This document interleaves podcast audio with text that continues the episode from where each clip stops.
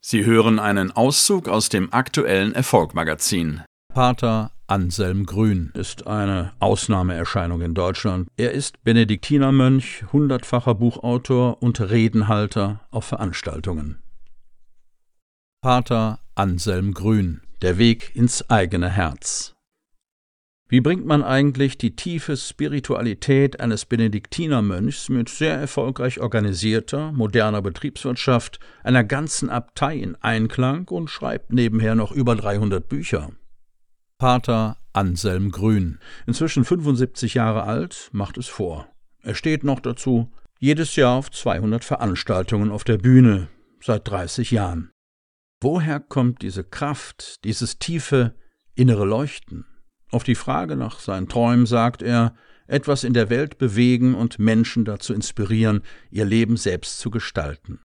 Hier sind einige Gedanken aus seinem Vortrag Wertworte in Freiburg zusammengefasst. Erstens vom sich ändern.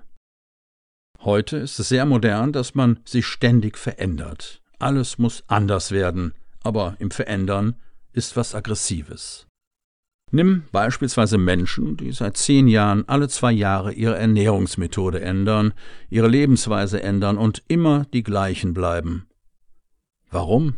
Weil sie das, was sie ändern wollen, ablehnen. Dahinter steht ein tief verinnerlichtes Ich bin nicht gut, so wie ich bin. Ich muss ein anderer werden. Doch es gibt das Grundgesetz, dass das, was ich ablehne, an mir hängen bleibt. Verwandlung ist viel sanfter. Verwandeln heißt, ich würdige, wie ich geworden bin. Es ist gut so, aber ich bin noch nicht der oder die, die ich von meinem Wesen her sein könnte.